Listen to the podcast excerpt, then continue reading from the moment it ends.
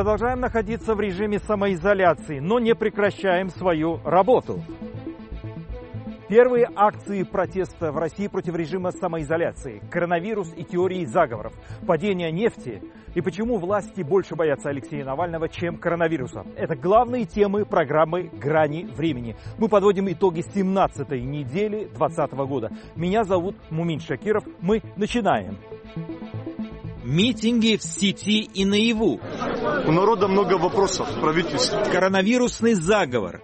Кого винить? 4G, там 3G, там была такая-то инфекция, там была такая-то инфекция. То есть они какую-то корреляцию пытаются там найти. Три дня в красной зоне. Маска, э, закрытое лицо. Я просто искал глаза. Я хочу представить моего гостя Анастасия Васильева, лидер э, профсоюз, профсоюзной организации медработников. Э, у меня первый короткий вопрос.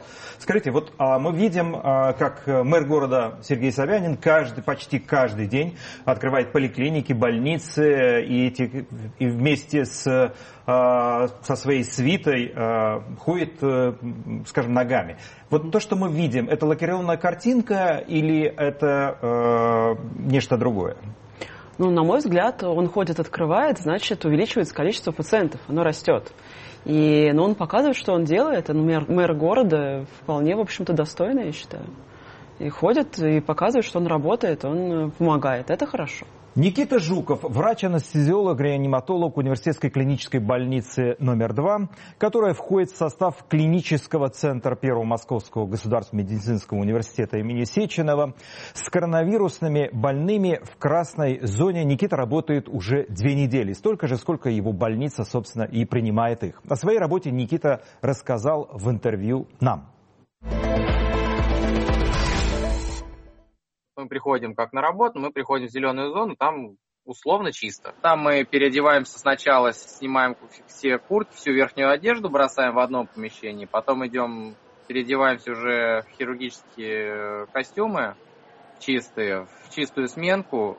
После этого идем, берем комплект уже вот этих чумных комбинезонов, с респираторов, очков, э, перчаток три пары, бахилы, шапочки, вот это все переодеваемся. На некоторых костюмах мы пленкой пищевой приматываем перчатки к э, рукавам. Вот месте, где перчатки и костюмы. И в этом месте они могут сползать и может кожа оголяться.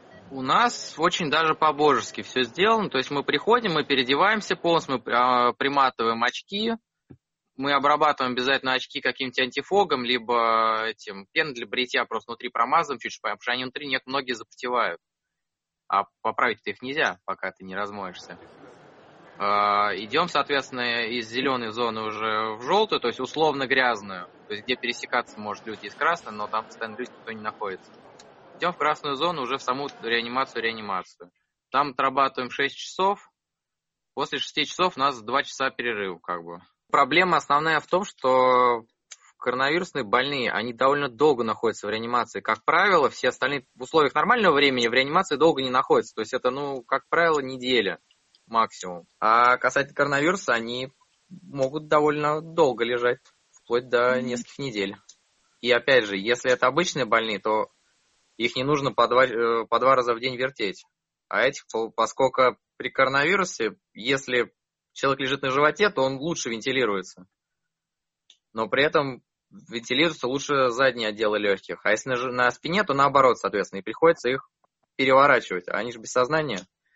И порой это 100-килограммовые бабушки. Их перевернуть, ну, несложно, но когда это по 8 человек за каждый вечер, то это накладывает определенные ограничения. В России 50 лет и в Европе 50 лет. Это немного разные возрасты, и важно это понимать. В России менее здоровые люди. У нас 50 лет выглядит на все 70, как в Европе. Соответственно, у нас и поэтому и возраст, который лежит, он моложе. То есть самый молодой, который умер, ну, 31 год девочка была. А так 58-60 лет в основном. Очень многие до последнего тянут, не обращаясь в поликлинике. То есть банально. То есть обратиться в поликлинику вызвать врача надо. Они там дышит плохо, тяжело. Если это раньше начать э, лечение, хотя бы объяснить, что нужно на животе спать, если тяжело, что пить больше жидкости и тому подобное. То есть это не специфическое лечение. Специфического лечения тут нету. То есть, как обычно, вирусную пневмонию. Ее нужно просто переболеть. Да, порой тяжело, да, порой доходит до реанимации. Ничего специфического, к сожалению, пока не придумано. С нами также на связи Катя Берман, это руководитель благотворительного фонда «Детские сердца». Катя, здравствуйте. Здравствуйте. Вопрос, Анастасия, к вам. Вы занимаетесь гуманитарной помощью. Чего сегодня не хватает больницам и поликлиникам там, где борются с коронавирусом? Не хватает, в принципе, всего. А, и не хватает, прежде всего, самая большая проблема – это с костюмами, а, проблемы с очками, проблемы с респираторами. Они э, и зачастую вот те, люди, те медики, которые к нам обращаются, они вынуждены использовать их больший период, чем это положено. И вынуждены их стерилизовать, вынуждены как-то выходить из ситуации вот этого дефицита. То есть это катастрофически их не хватает? Или не хватает в отдельных клиниках и больницах? Ну, есть разные, так скажем, э, клиники. Есть вот клиники Подмосковья, например, Реутов, Люберцы, где вообще ничего нет. Ну, просто нет, там даже масок нет. А есть клиники Москвы, э, где есть, но дефицит. Э, Катя, э, я обращаюсь к вам. Скажите, пожалуйста, вы занимаетесь поставками, я так понимаю, еды и в том числе и тем медицинским средствами защиты, которые не хватает больницам. Ваша точка зрения, вот, чего не хватает и что вам удается сделать? Не хватает всего. Внезапно оказалось, что Э, люди э, в больницах э, не получают питания. То есть пациенты, они кормятся, а врачи нет. И это было так всегда. Ну, врачи выходили в перерыв на улицу, ели какую-нибудь шаурму, брали с собой еду. Если в больнице была столовка или кафе, они за свои деньги там питались. А когда их закрыли, красную зону, оказалось, что никакой еды-то нет. И э, первый такой, э, такая просьба о помощи была с коммунарки. Э, но это больница такой образцовый колхоз, там красиво, ее все время показывают по телевизору, поэтому э, огромное количество людей захотели помочь, и рестораторы готовили еду, туда возили наши добровольцы еду. Э, там вроде бы с едой все в порядке. Но есть, например, центр мозга где раньше люди ходили в столовую в институт Пирогова. А теперь там закрыто, и Катя, и мне где есть. У меня такой к вам вопрос. Скажите, кто-нибудь мешает или есть ли какие-то барьеры, которые вам приходится преодолевать? Или у вас все прекрасно, вы привозите еду или средства защиты, и все это забирается, и вам говорят спасибо? Главврачи в том числе. Значит, проблема в том, основная, что, э, как правило, врачи, э, особенно главные врачи, боятся попросить того, чего у них не хватает. Потому что по телевизору сказали, что все есть. Но некоторые, которые за своих э, врачей сражаются и которые считают их не расходным материалом, а ценными сотрудниками, те пишут, естественно, просьбы. А мы не можем без просьбы, мы же должны отчитываться за то, для чего мы собираем деньги и куда эти деньги идут. И когда мы получаем официальную просьбу, мы э, либо оплачиваем еду, либо закупаем СИЗы. Э, их не хватает везде. Но барьеров Просто у вас везде. нет. У вас нет такого, чтобы вас за километр не подпускали к больницам и поликлиникам. Правильно я понимаю? Нет, конечно, такого нет. Хорошо. Анастасия, у вас с этим большие проблемы. Мы прекрасно видели много роликов с вашим участием, где вы, а, по-моему, в Новгород да, возили а, средства, маски, средства защиты, их называют еще чумные костюмы. Да? Почему у вас, вы забираете деньги, естественно, известные люди даже дают вам деньги, у вас возникают проблемы? Ну, во-первых, как сказала верно совершенно Екатерина, многие главные врачи действительно боятся отчитаться о том, что у них нет. И, потому что, как совершенно также сказала верно Екатерина, э, в телевизоре все есть, и они, естественно, боятся признаться и донести информацию до своего начальства, потому что у них есть приказ, у вас все есть. И, конечно, мы, э, поскольку мы пытаемся, все равно мы когда привозим, это говорит о том, что у них нет. И, естественно, им это не нравится, и поэтому такая ситуация. Но вот прошла, прошла показали все историю с тем, как вас э, задержали. Вы, по-моему, несколько часов провели э, в отделении полиции, потом да. вас выпустили, оштрафовали. Больше, всю ночь. Да, угу. но с чем вы это связываете? Вот у Кати проблем нет, угу. ей дают возможность предоставлять и еду, и средства защиты, а у вас проблема. Вас видят кого? Помимо того, что вы оказываете гуманитарную помощь, как политика или что? В чем проблема? Вы знаете, я думаю, что все-таки э, система здравоохранения в России, она в тяжелом состоянии. И медики сейчас начинают объединяться. И, конечно, вопросы объединения и вопросы с такой сплоченностью медицинских работников, они волнуют государственность. Потому что, конечно, сплоченная группа, она может какой-то э, выявить протест какой-то, организовать какое-то протестное движение, что-то потребовать большее, финансирование, зарплаты и рассказать публично о том, что реально происходит. Поэтому, конечно, власть этого боится. И я представляю, э, я говорю правду. Я говорю так, как есть. Но вас рассматривают как оппозиционера или все-таки как э, человека, который реально занимается гуманитарной помощью? Я не знаю, как меня рассматривают. Но я у вас сказать, проблемы. Я могу сказать, как я себя рассматриваю. Я хочу помочь. Я хочу помочь не только средствами индивидуальной защиты. Я хочу сделать так, чтобы врачам было работать комфортно и чтобы они спокойно, без страха заявляли о своих проблемах должна быть налажена связь между низами и верхами. А когда низы стонут, а верхи об этом не знают, им докладывают, что все в порядке, это ведет к тому, что врачи начинают болеть, инфекция начинает распространяться. И зачем тогда нужны вот эти вот меры карантинные, когда источники инфекции – это сами больницы? Я хочу спросить Катю. Катя, а как вы собираете средства и э, кто те люди, которые оказывают вам такую материальную помощь? За период с 26 марта мы собрали э, примерно 2 с лишним миллиона. И собраны они были буквально по тысяче рублей. То есть это был абсолютно народный сбор. Крупных пожертвований вроде как 100 тысяч или 200, было может быть 3-4. Э, по тысяче рублей собрались э, вот эти 2 с лишним миллиона. Это говорит о том, что люди сейчас пытаются объединиться перед лицом общего врага. У нас сейчас уникальная для нашей страны ситуация, когда у нас есть один общий враг для всех. И э, когда я э, в Фейсбуке прошу защитить наших врачей, помочь тем, кто спасает нас, люди откликаются. К сожалению, Facebook это очень тонкая прослойка, очень тонкая. Если бы была возможность обратиться к более широким народным массам, то, конечно, эффект был бы гораздо лучше.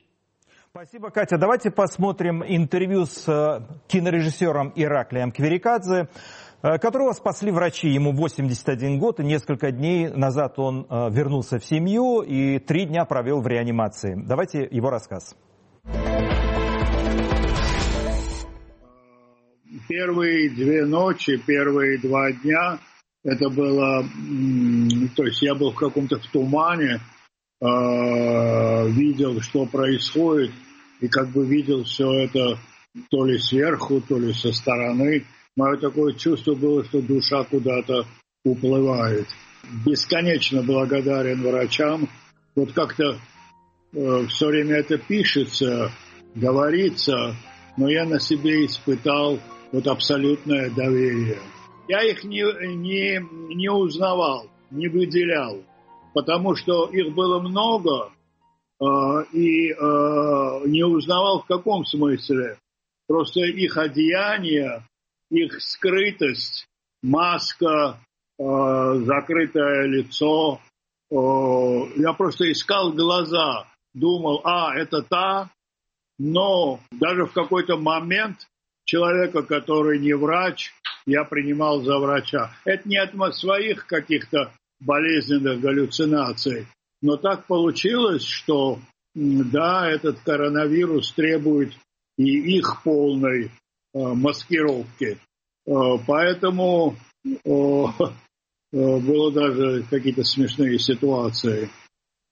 О смерти я думал, ввиду того, что я далеко-далеко не молодой, ввиду того, что у меня и сахарный диабет, но вот рядом со мной я ее не чувствовал. Я просто как-то... Вообще память в это время, то ли там какое-то идет, э, какая-то энергетика такая, уносила меня в такие дали э, моего детства, моего ну, какого-то жизненного пути, что я был с большим... Я даже что-то записывал. Э, это не были как бы воспаленные болезнью. Нет, нет, наоборот. Мне, вообще мне кажется, вот сейчас я э, гляжу из окна моего дома, и э, большой парк перед э, домом, и так красиво, э, много зелени, что-то очистилось, пустая улица, пустой мир, э, наверное, неспроста. Не буду философствовать на эту тему, но как будто бы мы какое-то испытание человечества, э, и после него что-то должно случиться, что-то, что я в каком-то ожидании. Это был Ираклий Каверикадзе, который был в клиническом госпитале в Лапино, это Одинцовский район. Анастасия, скажите, вот президент обещал э, выплаты тем врачам, которые сейчас спасают людей, борются за их жизнь. Там назывались суммы врачам 80, э, другому персоналу более низкому 50 тысяч. Начались эти выплаты или это только на уровне разговоров, по вашим данным? Выплаты, выплаты начались, но они очень так, так скажем, не ну, нашлись э, те моменты, которые, конечно, как-то вот обходят. То есть выплаты только, например, вот в Твери, только в инфекционном отделении. А врачи других рангов, скорая помощь, лабораторные врачи, они получают в разы меньше, там суммы 22-25 тысяч. Они, конечно, возмущаются, и мы тоже сейчас, естественно, будем подавать жалобы. Плюс еще есть такой момент, что Президент сказал только тем врачам, которые непосредственно работают с коронавирусными пациентами. Я считаю, что это категорически неправильно. Это хорошо, конечно, что выплаты будут, но остальные врачи, терапевты, которые ходят по домам, да, они же имеют даже больший риск в силу своей неопределенности. Поэтому мы требуем и будем говорить об этом, чтобы выплаты были сейчас, выплаты были введены всем врачам, которые сегодня ходят на работу, а не все находятся на передовой и все имеют высокий риск заражения и смерти и так далее. Скажите, мы э, привыкли, или многие привыкли к там не верить официальной статистике. Вот последние данные, почти 6 тысяч человек заболели или подхватили этот э, коронавирус. Угу. Скажите, э, верите ли вы этой статистике, не скрывает ли ее от нас? И, второе, и вторая часть вопроса. Э, мы знаем, что в Италии погибли более 100 врачей, вот, когда они пытались спасти жизни пациентов. Но вот такая кошмарная цифра. В России погибают врачи в каком количестве и не скрывается ли эта информация? Давайте начну с конца. Я думаю, что в России уже умерло больше, чем 100 врачей. Я, ну, Откуда у вас что, такие данные? Ну, потому что я только знаю, что в Москве, вот по моим данным, те э, врачи, которые я знаю, которые умерли, это как минимум человек 10 уже. Я, а если сейчас взять всю Россию, все-таки страна-то у нас значительно больше, чем Италия. Я не знаю. Я думаю, у меня нет точных данных, к сожалению, и это закрытая статистика. Я знаю только конкретных людей, которые, вот я могу назвать имя, фамилия, отчество, кто им умер. Это, это медицинские работники, врачи, которых я знаю. А относительно всей России тоже нам пишут письма, рассказывают, что заболели, умерли. А мы посчитаем. Мы посчитаем, мы постараемся это сделать. По той статистике, которую мы собрали, а, у нас получилось около 200 врачей заболели и около 15 умерло. Вот то, что мы собрали. Но мы, естественно, будем обрабатывать, дальше анализировать. По поводу статистики. Я, к сожалению, знаю как делается российская статистика, что цифры часто рисуются, к сожалению. У нас нет достойной аналитики и достойной статистики, поэтому я ей, конечно, не верю. Еще также в силу того, что мы прекрасно знаем, и это не я только говорю, это сейчас э, такое мнение уже высказали много различных специалистов, что, к сожалению, тестам и их качеству доверять нельзя. Поэтому какое количество точное пациентов с пневмонии, которая является коронавирусной, сказать, я думаю, очень, очень сложно. Очень сложно. Катя, вопрос к вам. Скажите, вы когда снабжаете или пытаетесь помочь клиникам и больницам с средствами, э, костюмами защиты, вы где их приобретаете? Это производство э, налажено здесь в России или вы где-то покупаете у компаний, которые приобретают это за рубежом? Ну, смотря что. Э, тайвики это, естественно, из-за рубежа. Э, бахилы и, предположим, перчатки, это бывает и здесь. Э, зависит э, от запроса клиники, они нам спецификацию высылают, мы стараемся ее придерживаться. Ну и, естественно, от цены, потому что сейчас, иначе как спекуляции, нельзя назвать то, что цены так взлетели. Взвинтили цены на все э, ну, средства да. защиты. Скажите, да. скажите такую вещь. А, вот э, э, пипетка, да, об этом тоже много говорили. Казалось бы, такая мелкая деталь. Она что, тоже не производится в России, исходя вот по, по вашему опыту? И доставляете ли вы вот э, эти предметы? Знаете, пипетки я еще ни разу не покупала. Мы, главным образом, именно СИЗы, но такое вполне может быть. Ведь э, были небольшие э, заводики в маленьких городах, которые делали вот эти вот стеклянненькие пипетки. А потом они стали нерентабельны и легче было бы закупать в Китае. Вполне возможно, что все наши пипетки из Китая, я просто не знаю. Анастасия, вопрос вам. Скажите, а вот меняется ситуация в положительную сторону или вот э, все остается как раньше, да? То есть поликлиники, больницы принимают больных, а средств защиты, маски, бахилы этого не хватает. Или все-таки э, власть реагирует на это, судя по тому, что мы видим по телевизору? Можно ли говорить о положительной тенденции? Или Пока все нет. так плохо? Пока нет. нет. Пока Почему? нет. Потому что к нам поступает все каждый день много писем со всей страны о том, что средств защиты не хватает, даже из Москвы. Вопрос очень простой. Почему главврачи э, не идут на сотрудничество или скрывают, э, или им неудобно, я не знаю, жаловаться? Ведь они рискуют э, жизнью своих подчиненных, конкретных анестезиологов, реаниматологов, терапевтов, кардиологов. Ну, то есть все же бросились на борьбу с коронавирусом. А как можно, просто мне непонятно, рисковать жизнью и не говорить о том, что не хватает средств защиты, учитывая, что костюмы или маски, бахилы иногда меняют не по несколько раз в день? К сожалению, многие главные врачи действительно больше ценят свое место и боятся его потерять. И у нас, к сожалению, главные врачи занимают свои посты по принципу лояльности. Неудобных главных врачей очень быстро убирают.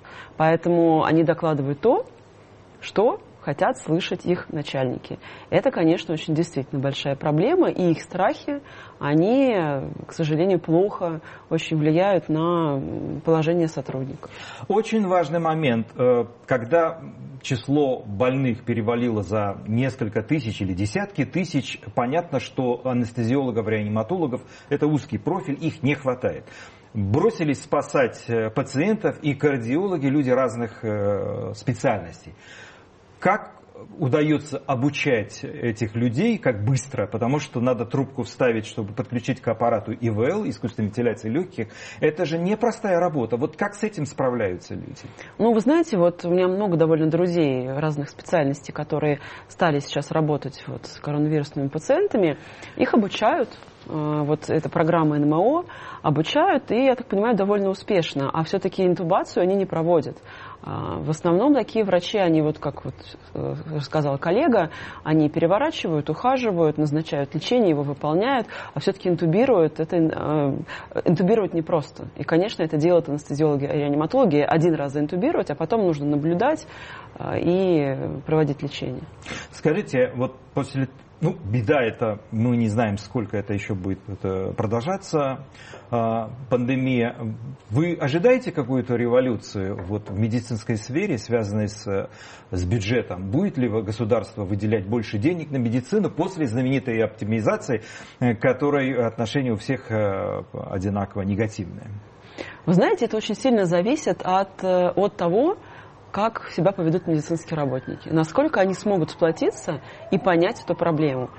Дело в том, что когда люди молчат, не заявляют о своих желаниях и проблемах, то они не решаются. И это они, становятся, они удобны власти. Поэтому я думаю, что перемены будут и обязательно будут. Но они будут, конечно, не сразу. Ментальность, она должна поменяться. Коллективное бессознательное должно накопиться. И я думаю, что это будет все равно не раньше, чем через год. Катя, я хочу спросить у вас, что нужно сделать здесь и сейчас, чтобы как-то исправить ситуацию? Нужны какие-то менеджерские решения оригинальные? Или тупо просто надо поставлять то, чего не хватает? Решение здесь может быть только одно. Э, у нас слишком много воруют. И что, если маски, бахилы, что воруют для того, чтобы перепродать или что? На всех уровнях, просто буквально на всех уровнях. Если вдруг все перестанут воровать, то высвободится огромное количество денег на э, покупку того, что нужно. Э, сейчас мы все равно уже не догоним тот поезд, который ушел. Э, все равно уже сейчас э, в Москве и в регионах э, этой защиты не хватает. И врачи уже заболели и уже заразились, потому что они уже выходили к пациентам безо всего. У нас эта эпидемия быстро не кончится, потому что очень бедные больницы в регионах. Мы будем вот так вот из региона в регион друг друга заражать. Все будет долго и мучительно, очень плохо. Я с ужасом жду этого, потому что сейчас еще есть люди, которые могут э, давать деньги в благотворительные фонды для того, чтобы мы могли поддерживать врачей. Уже буквально скоро э, те люди, которые давали нам эти деньги, перестанут это делать, потому что у них э, не будет зарплат, не все работают на удаленке, не все могут вообще какие-то накопления сделать. И что будет тогда? Государство абсолютно совершенно не готово э, к пандемии. У нас это вообще удивительная вещь. Мы никогда не готовы к очевидным вещам. Мы не были готовы к войне, мы не были готовы к э, эпидемии, мы ни к чему никогда не готовы, хотя мы постоянно вроде бы как на стреме. Благодарю и прощаюсь с моими гостями. Э, спасибо Кате Бермонт, директору благотворительного фонда «Детские сердца» и Анастасии Васильевой, профсоюзу «Альянс врачей».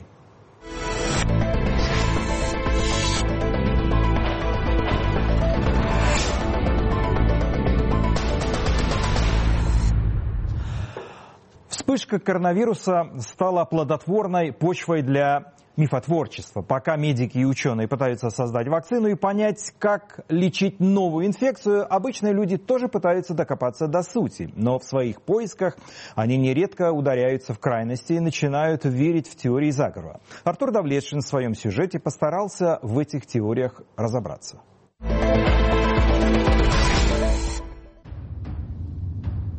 Коронавирус уже 4 месяца вселяет страх в умы человечества. Разрозненная, а порой и противоречивая информация пугает людей. В поисках правды человек начинает верить в теории глобального заговора, обвиняя тайное правительство, технологические компании или масонов.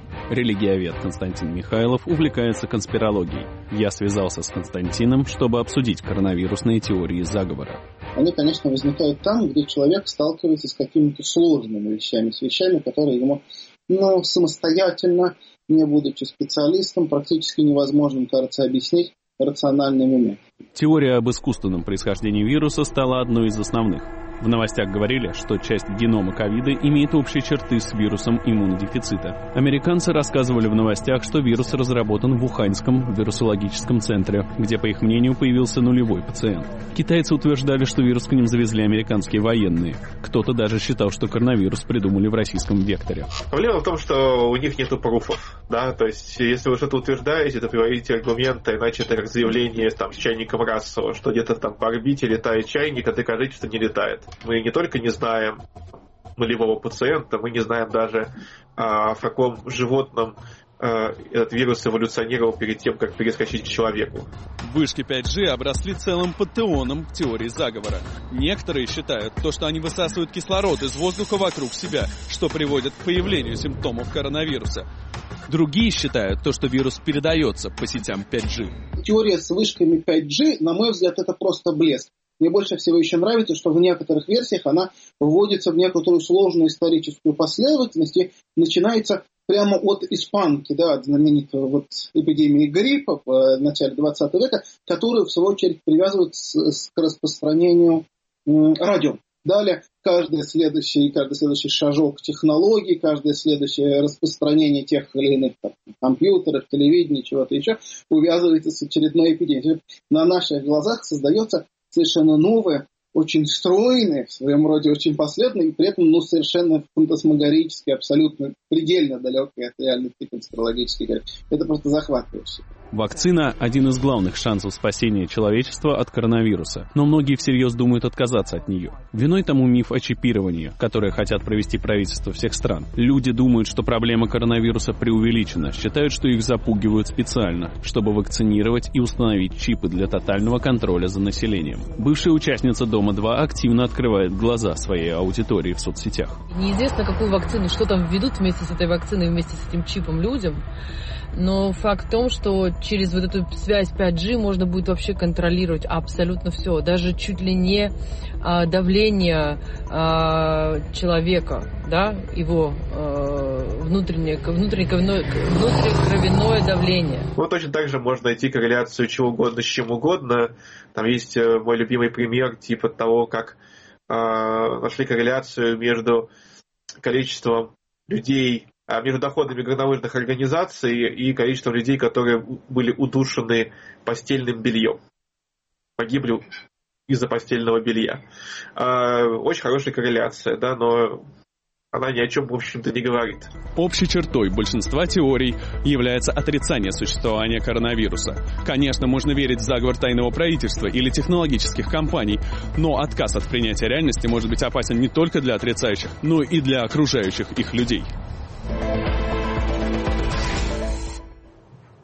Резкое падение цен на нефть, усиление режима изоляции в Москве и других городах России с использованием цифровых технологий, Международный валютный фонд и его возможности помочь бедным странам. Наша лента новостей. Хаотичные конвульсии, так аналитики назвали то, что происходило на этой неделе на нефтяном рынке. Падение цен в мире стало рекордным. Впервые за 20 лет европейская марка Brent опустилась ниже 16 долларов за баррель. Одновременно с этим упала и стоимость американской марки WTI, причем ниже нуля. Из-за переполненных хранилищ инвесторы готовы были доплачивать за то, что у них заберут нефть. Такое случилось впервые в истории. Президент США назвал происходящее спекуляцией. Если посмотрите, это больше финансовая штука, чем ситуация с нефтью. Финансовая финансовое давление, и их раздавило. В Кремле решили примерно так же, и несмотря на то, что стоимость российской нефти упала и торговалась на этой неделе на уровне 1998 года, там не склонны были излишне драматизировать ситуацию. Что касается вот этой вот свистопляски с фьючерсами, то это абсолютно такой спекулятивный момент. И, безусловно, этому не нужно придавать какую-то апокалиптическую окраску. Как-то глупо не придавать значения потере там, а, нескольких сотен миллионов долларов бюджетом России каждый день. Причем в этой потере а, существенная часть – это те самые геополитические усилия Кремля Игоря Ивановича Сечина и, как сказал министр Новак, лично Владимира Путина. Экономисты говорят, что нынешнее падение нефтяных цен и вызванный этим в России кризис будет глубже кризиса 1992 года, а позицию властей предоставить граждан экономику самим себе считают губительной, в том числе для политической системы.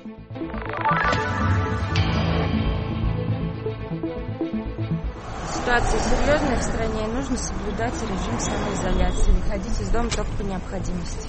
Москва – эпицентр эпидемии коронавируса в России. По словам мэра Сергея Собянина, пик заболеваемости еще не пройден. На этой неделе увеличилось число тяжелых случаев. В больницах готовят 22 тысячи новых коек. В городе действуют строгие ограничительные меры. Введен пропускной режим.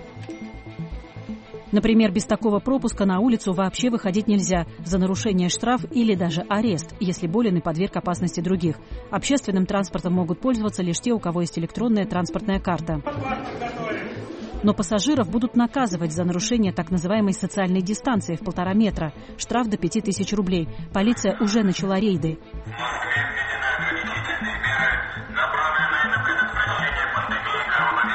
Отменять действующий режим власти пока не намерены. По словам мэра столицы, это может привести к драматическим последствиям, а он не хотел бы, цитата, «вводить войска на улицы». Кроме того, Собянин предложил распространить жесткие ограничительные меры и на другие города. На этой неделе российские власти заявили, что планируют ввести цифровые пропуска для выхода из дома еще в 21 регионе.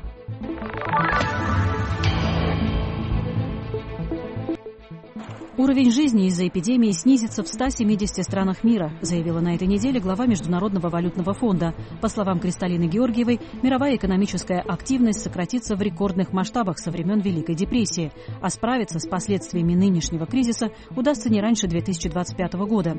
Более 100 стран уже обратились к МВФ за финансовой помощью. Среди них Украина, Беларусь и Грузия. Всего фонд готов выделить на кредитование экономик около триллиона долларов. С нами по скайпу Константин Сонин, экономист, профессор Чикагского университета. Константин, здравствуйте. Здравствуйте. Не прекращается скандал вокруг смены главного редактора газеты «Ведомости». Напомню, недавно исполняющий обязанности главного редактора издания Андрей Шмаров снял с сайта колонку про Роснефть, а затем запретил журналистам ссылаться на опросы Левада-центра и критиковать обнуление сроков Владимира Путина. Ваша колонка, Константин, называлась «Тяжелое время ответственности», чем может запомниться эпоха Игоря Сечина в Роснефти. Теперь ситуация накалилась до такой степени, что часть коллектива коллектива газеты выступила с предложением сменить главного редактора Шмарова. Кто победит в этой битве? Вопрос вам, Константин. Мне кажется, что эта битва закончится а, поражением коллектива ведомостей, потому что вот вся эта афера э, Сечина, Леонтьева, Михаила, который работает в пиаре э, в Роснефти, и Шмарова, который работал с Леонтьевым раньше, она так, э, на мой взгляд, изначально и задумывалась как Э, разрушение, разрушение ведомостей, потому что, э, по всей видимости, Сечину мечталось, э, чтобы ведомости, ведущая деловая газета, писали хорошо о его достижениях, и я уверен, что ведомости, если бы у Роснефти за 8 лет управления Сечиным были бы какие-то большие достижения, несомненно, эти достижения бы отмечались. Но поскольку это в основном Э, какие-то неэффективные проекты, какие-то потери, какие-то выступления хуже других нефтяных компаний, то, соответственно, э, ведомости писали об этом, и э, нелюбовь к этому росла и росла. То есть они там пытались судиться, они, видимо, пытались как-то по-другому подлезать, но чтобы прекратить это, вот э, Сечин, Шмаров, Леонтьев, они сделали эту аферу, чтобы просто ведомости разрушить. Скажите, а почему именно ухватились за эту газету? Она же долгие годы, в общем-то, работала. Остальное все информационное поле, как многие критики утверждают, э, зачищено. Вот осталась одна газета. Могли бы ее оставить. Она же не была радикальной. Она, в общем-то, пыталась писать э, объективно. В чем причина, на ваш взгляд? Она не то, что, она не то, что не была радикальной, наоборот. Я знаю множество людей, которые были все эти годы, вот все 20 лет, Э, недовольны ведомостями, потому что они говорили, вы такая хорошая газета, у вас такие хорошие репортеры, как же вы можете э, писать хорошее о действиях правительства, как же вы можете э, писать о реформах в Сбербанке, о том, что сделано в то, что сделано там в борьбе с кризисом 2008-2009 года, что вы должны быть оппозиционной. Но именно, что ведомости это была всегда именно деловая пресса, Э, вся их, весь их бизнес строился на репутации, что если что-то происходит, э, ведомости об этом сообщают, как это происходит, и, соответственно, из-за этого э, газету читали, из-за этого рекламодатели давали деньги. Но я же говорю, что тем, кто не справился с управлением нефтяной компанией, тем, кто не справился с э, пиаром, потому что я уж не знаю, как Роснефть добывает нефть, я не специалист по добыче, но пиар Роснефти все эти годы он был э, просто как бы катастрофически плохим, потому что, в принципе, Роснефть это как крупная корпорация. Она осуществляет массу э, благотворительных проектов, она поддерживает много э, некоммерческих инициатив, но э, каким-то образом э, так была там устроена пиар-служба, так устроена пиар-работа, что э, ничего хорошего про это никто не писал. И э, мне кажется, что вот не найдя возможности сделать чтобы о них написали что-то хорошее, они решили просто э, захватить ведущую газету в стране. Константин, давайте мы э, расскажем и перейдем к другой теме, к теме того, что происходит сейчас с простыми людьми. В России после, скоро, буквально через несколько дней, будет ровно месяц, как объявили режим самоизоляции. Некоторые это называют карантином э, или э, э, режим повышенной готовности.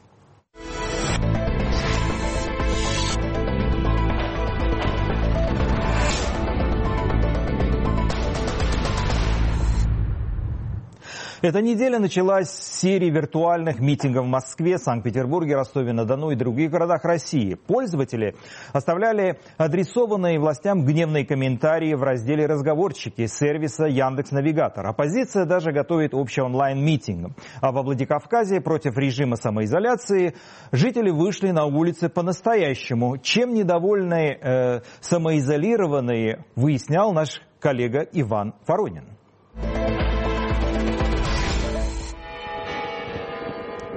Где деньги, Лебовский? Одиночные пикеты на Кремлевской набережной, шествие по Тверской улице, массовый сход на Красной площади. В Москве вышли на несанкционированную акцию протеста в интернете. Сотни недовольных требовали ввести режим чрезвычайной ситуации и поддержать население единовременными выплатами. Аналогичная картина у правительственных зданий на картах в других городах. Ситуацию даже прокомментировали в Кремле. Конечно, мы с большим вниманием относимся к сообщениям, где люди говорят о сложностях, которые не переживают, и о причинах этих сложностей. По мере возможности это учитывается при составлении дальнейших планов по поддержке отдельных категорий граждан и участников экономической жизни. Я бы не стал преувеличивать и обобщать то, что вы говорите по разговорчикам и так далее, делать из этого какие-то компании. Экономическая неопределенность пугает сильнее страха инфекции, резюмирует социолог Денис Волков. Хотя рост недовольства действиями властей со стороны молодых людей с высшим образованием наблюдался и до пандемии.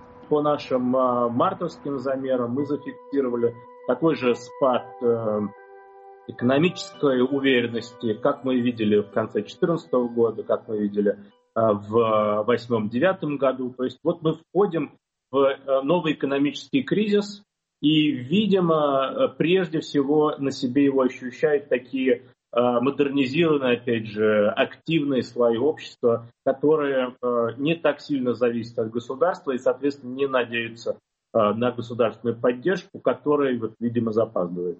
Несогласованные акции разогнали модераторы Яндекса. Комментарии пользователей не относятся к ситуациям на дороге, сообщили в компании. Это противоречит правилам сервиса. Ох бы Ленину такие вещи в глаза. Куранты пробили, но мы не забыли. Но оппозиция все же прорвалась на Красную площадь. Коммунисты вышли по старинке, на аналоговое возложение цветов в честь 150-летия со дня рождения Владимира Ленина. Лидер КПРФ Геннадий Зюганов напомнил, кто заложил базис здравоохранения в России. При нем были созданы лучшие институты, которые сегодня нам помогают бороться со всеми болезнями. Когда в Москву в 60-59 году завезли черную оспу, вдумайтесь, в Москве ее одолели за 21 день без всяких перекрытий, без паники. Привили 6 миллионов 100 тысяч прививок за две недели.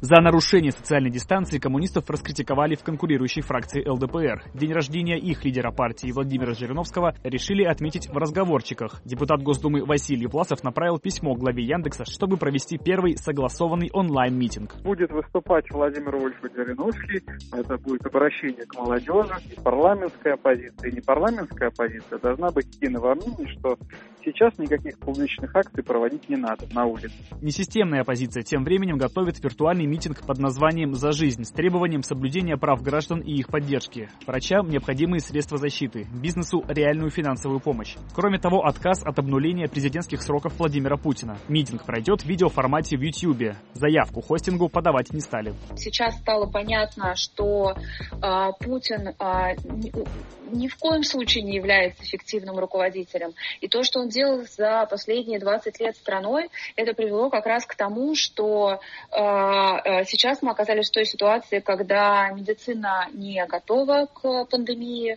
э, когда губернаторы, на которых возложили ответственность, и другие местные чиновники, они тоже не готовы к тому, что происходит.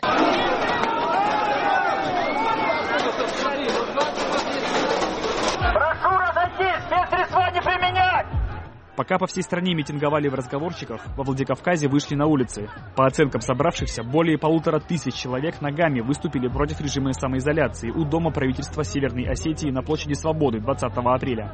Они также требовали отставки главы республики Вячеслава Битарова. Нам нет, ничего не оставили, сидим по домам, работы нету. Люди пришли с надеждой, что лицом к лицу от ответа уже никто не уйдет, но к нам никто не выходит. Что мне кушать? Скажите, пожалуйста. Два месяца я дома сидела, я потеряла работу. Мы пришли показать, сколько людей остались без средств к существованию. Спустя время в полицейских полетели бутылки и куски гранита.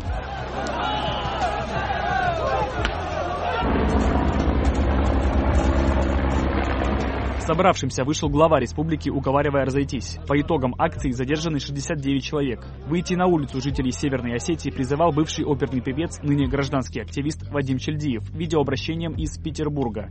Он ковид-диссидент, считает пандемию результатом заговора. Об этом говорили и некоторые участники митинга. Сейчас Чельдиев под арестом по обвинению в распространении фейков о коронавирусе и применении насилия к полицейскому. По этой же статье Следственный комитет возбудил уголовное дело во Владикавказе, где во время митинга пострадали 13 сотрудников. Власти Северной Осетии сообщили о начале выплат потерявшим доход из-за коронавируса. Деньги получили 152 семьи, рассказал глава республики Вячеслав Битаров. Менее масштабно нарушали самоизоляцию в Красноярске 24 апреля. Несколько десятков человек, по оценкам очевидцев, после виртуального митинга в начале недели вышли в центр города с требованием отменить режим самоизоляции, из-за которого они не могут работать. Теперь людям не на что жить. Подскажите, какой номер отдела полиции? Подскажите. Куда вы Константин, в 2014 году вы полагали, что в России произойдет революция. По крайней мере, я об этом прочитал. Но ее не произошло, прошло вот 6 лет. Пандемия может спровоцировать революцию? Я не помню, чтобы я предсказывал революцию в 2014 году, но прошло 7 лет, я мог забыть. А, мне кажется, что вот такого рода трудности, такого рода экономические кризисы, они не э, вызывают революции. Вот все, что мы видели из э, политической истории, это то, что такие ситуации бывают, используются некоторыми лидерами для того, чтобы захватить власть. То есть экономический кризис, он как бы создает такую, э, такую э, плодородную почву для того, чтобы, например, избранный президент превратился в диктатора. Мы это уже на самом деле в ходе этого кризиса видели в Венгрии, где бывший диссидент и борец с Советским Э, Союзом и молодежный лидер, сейчас уже просто официально э, диктатор, э, президент с диктаторскими э, полномочиями. А я, я считаю, что э, революции, вот в смысле как массовых выступлений, они возможны э, в результате пандемии только если правительством, президентом будут допущены какие-то совершенно катастрофические ошибки.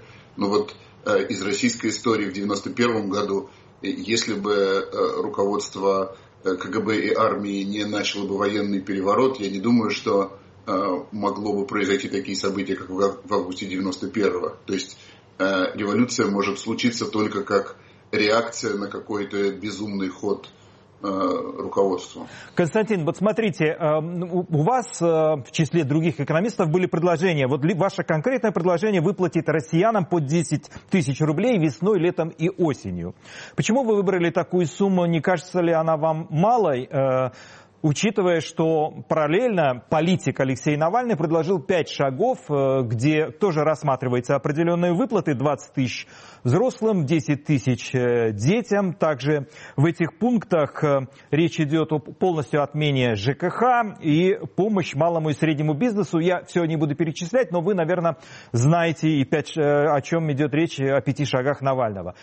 Чем ваша программа лучше программы Алексея Навального? Вы учитывая, что вы экономист и наверняка, как мне кажется, лучше считаете деньги? Смотрите, э, то что, то, что я написал про 10 тысяч каждому россиянину три раза в течение, в течение кризиса, было написано почти полтора месяца назад, в середине в середине марта. Это был момент, когда российское руководство считало, что кризис э, коронавирус пройдет мимо России, а экономического кризиса не будет. По-прежнему экономическое, руководство экономического блока в тот момент говорило о, о том, что э, будет рост по итогам года. Соответственно, это, было, это, была грубая оценка в самом начале. С тех пор э, несколько экономистов и много экономистов, в том числе и тех, кто дает советы правительству, э, уточнило, уточнило это предложение и действительно может быть более разумно э, вначале дать больше, потому что мы видим, что кризис оказался еще тяжелее, чем можно было подумать полтора месяца назад. Может быть, это нужно сделать более таргетированно. Действительно, если есть возможность не давать тем, кто зарабатывает много денег, там больше, скажем, миллиона рублей в год, Э, может быть, действительно им можно не давать эту первую экстремальную помощь. Э, мне кажется, что правительство с тех пор уже э, сделало некоторые шаги в плане помощи гражданам, особенно московское правительство.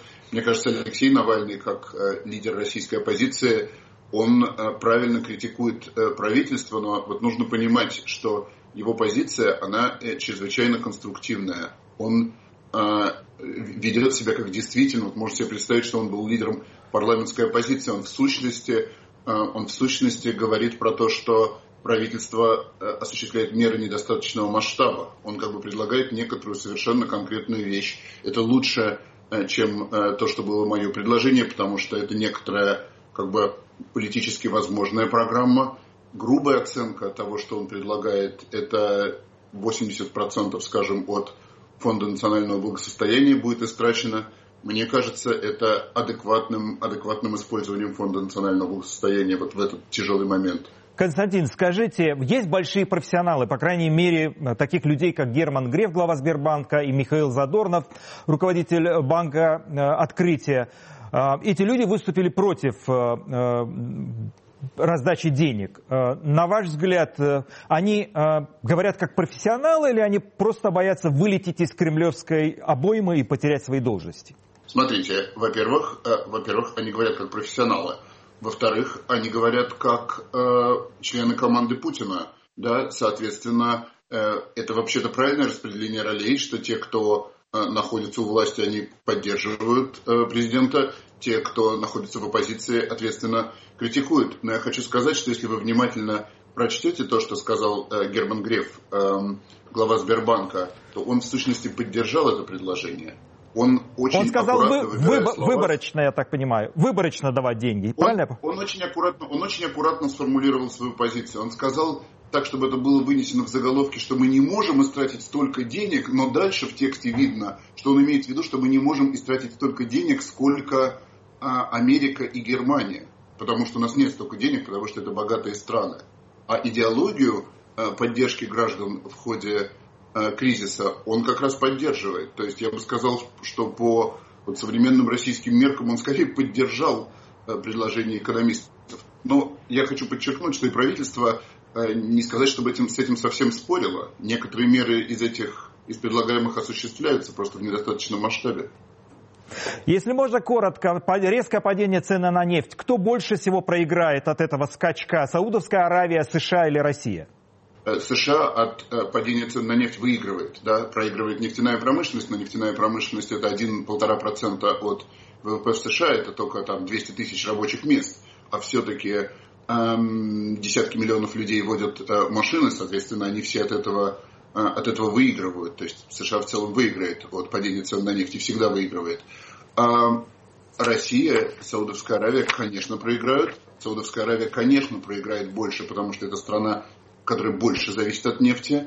А Россия это, это еще один из тех каналов, по которым коронакризис мировой а, ударил по российской экономике. И это тяжело, но я уверен, что это не непереносимо, а это можно пережить.